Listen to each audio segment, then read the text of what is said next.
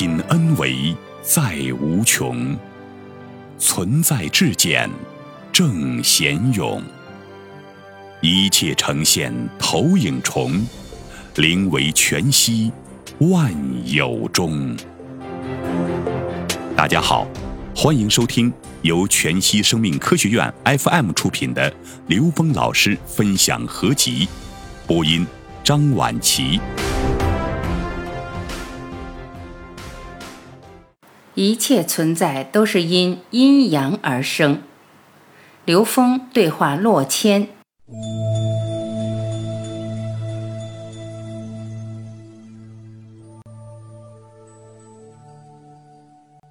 洛谦，刘峰老师好，大家好，很高兴参加今天的对话，得到这样一次提升的机会。关于今天的交流内容，我尝试去聊一聊，在全息五行的系统当中，高维如何对应三维？我们怎样用一个简单的方法、语境或系统去解读一切？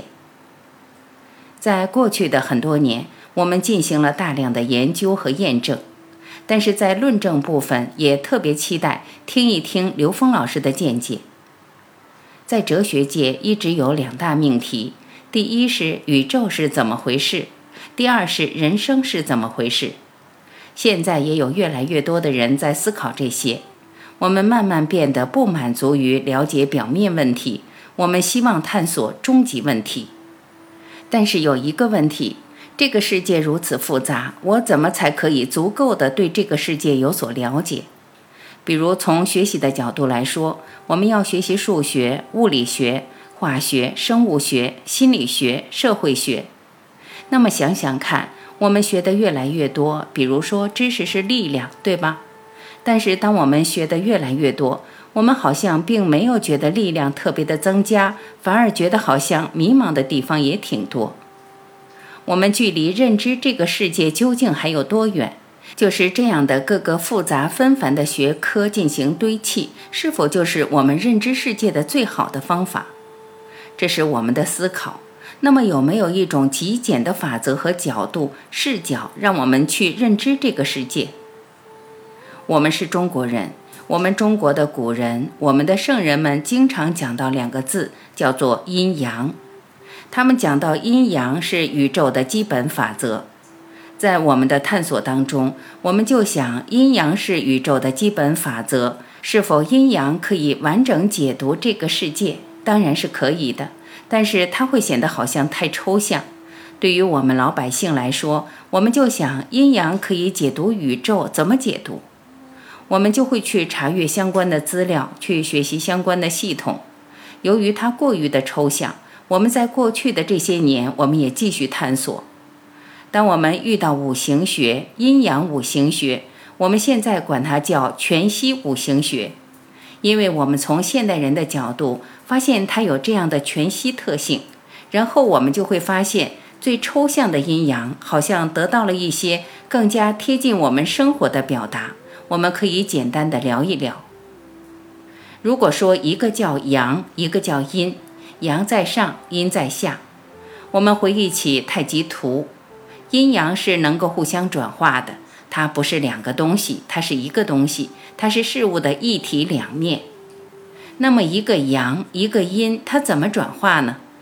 阴阳，我们发现它可以在五行的系统当中，可以继续分化为五行，从阴到阳的转化向上，这样上升，它是一个木，在金木水火土当中，木的过程到了阳的顶点，代表火，然后再下降是金的过程。到了最低点，代表水，木、火、金、水。我们只要把它岔开，它其实就得到了一个波浪、一个曲线的过程。那么这样的话，好像我们就可以把阴阳分化了，好像更详细一些。我们再举一个一年四季、春夏秋冬的例子。我们查阅了古代的资料，他们所解释阴阳、解释金木水火土。就会说，春天万物生发是木生长的过程，生长到顶点是夏天是火，然后再下降到秋天为金，金是收敛下降的，然后再到最低点冬天为水，它又形成了一个波浪曲线。然后我们慢慢的就会发现，我们的阴阳的解读开始包含了春夏秋冬。春夏秋冬它就有时间概念了，然后它还有空间概念以及空间现象。你看，春天万物生发，郁郁葱葱，对吧？冬天我们可能飘着冰雪，它开始有时间、有空间、有现象，并且包含万物的状态。这样一来，我们就发现，好像把阴阳继续分化，我们似乎开始接近我们描述这个世界的愿望。因此，我们就感觉好像找到了理论上的可能性，能用非常简单的一个基本法则来解读这世间的一切。我们找到了这种理论的可能性。对于现代人来说，在理论上如何详尽的论证，以及怎么用现代人能听懂的语言来解读这些法则，在这一块儿，刘峰老师有非常丰富的经验，所以特别想听听刘峰老师的见解。刘峰，谢谢洛谦老师。这个时空里面一切存在的最本质的规律，其实就是正弦规律。刚才讲的这一个波，它就是一个简单的正弦波，它是阴阳的一个质简描述。有阴必有阳，正弦波有它的上半部分，就有下半部分，所以孤阴不生，孤阳不长。正弦波不可能只有半个存在，它一定是一个完整的存在，所以它代表了一切存在最基本的规律，一切事物最基本的呈现都是这个规律。那么我们怎么让现代人真正能理解呢？我们就从简单存在的逻辑去表达就可以。为什么这么讲？因为我们在现实中，现在人的认知对所有存在基本上是通过物质结构来表达存在。在所有存在里面，当我们去研究它们共性的时候，我们会发现所有存在的共性是分子、原子、原子核、电子、质子。中子和正电子，通过这样的表达，我们才发现原来所有的存在均有中子、正电子、负电子三个有形存在。这三个东西叠加构成万事万物，而且它们之间的任意的组合构成了整个宇宙空间的所有的有形存在。那么它们的共性是什么？它们的共性被称之为基本粒子。基本粒子的共性又是波粒二象性。就是量子属性，量子属性的共性，波粒的共性是什么？其实粒子是波动相干成的相，就是形成了能量结构。这个能量结构是两个能量波共振干涉形成的，所以这时候能量结构构成了它粒子性的基础，也就是形成能量结构了。它会呈现出一个我们观测者还没有看到，但已经具备的能量结构。两个能量波干涉就会形成这样的能量结构，这样我们就得到一个非常简单的逻辑了：一切存在其实全是能量波。那么根据能量波的属性，不同的能量波最终全部可以分解成正弦波，这叫傅立叶变换。根据这个再往下走就知道了，原来所有的能量波最终全是正弦波。也就是刚才洛谦老师说的，最后都是这一个波。洛谦老师在刚才讲到的这里面有一个特别重要的要点，就是从正弦波的运动属性、波动属性，就已经让我们看到了五行能量的一个端倪。也就是正弦波的上升沿可以称之为木，而它到顶点称之为火；那下降沿称之为金，到底下的顶点称之为水。它就形成了一个四象能量的这么一个单一振动关系。那么这个土在哪？实际土表达了它的整个一种综合的能量属性。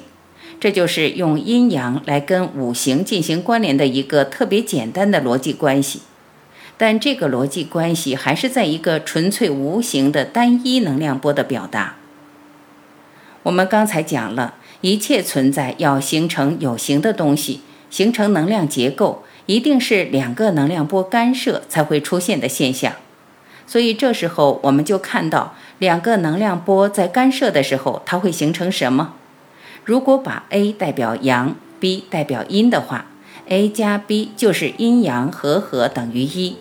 两个能量波在一起的时候，它变成了 A 加 B 乘以 A 加 B。这一展开，在数学上就帮我们把四项给呈现了，就是 A 的平方加 B 的平方加 AB 加 BA，这恰好就是四项。A 和 A 在一起，就是两个 A 被称之为太阳，那么两个 B 被称之为太阴，AB 称之为少阳，BA 称之为少阴。在这四象跟五行的能量怎么对应？太阳的这个能量对应恰好是火星能量。大家注意，我说的不是火的能量，是火星，它的能量结构是火。太阴对应的是水型能量，少阳对应的是木型能量，少阴对应的是金型能量。它们的综合能量代表的是土。所以这样的话，两个能量波来解释五行，就把阴阳和五行的特征表达出来了。阴阳它的特征是一个简单的质简的存在，就是正弦波。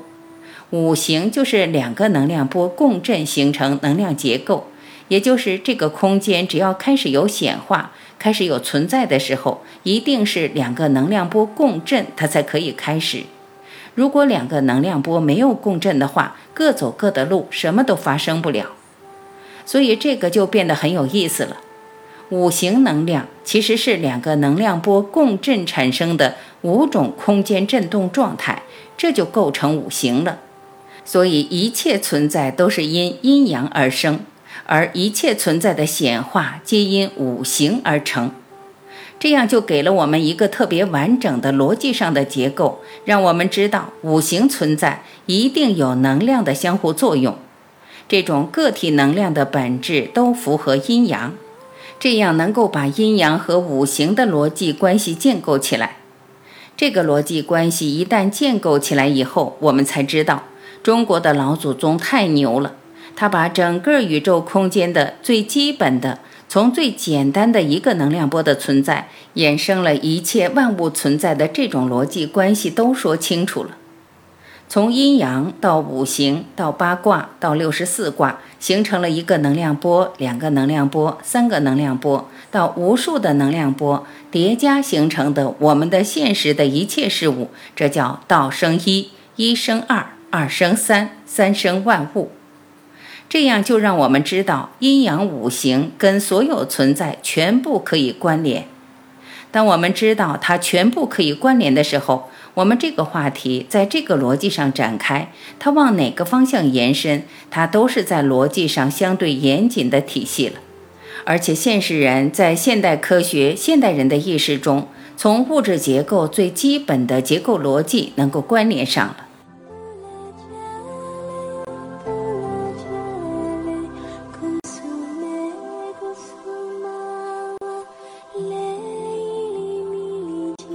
感谢聆听，我是婉琪，再会。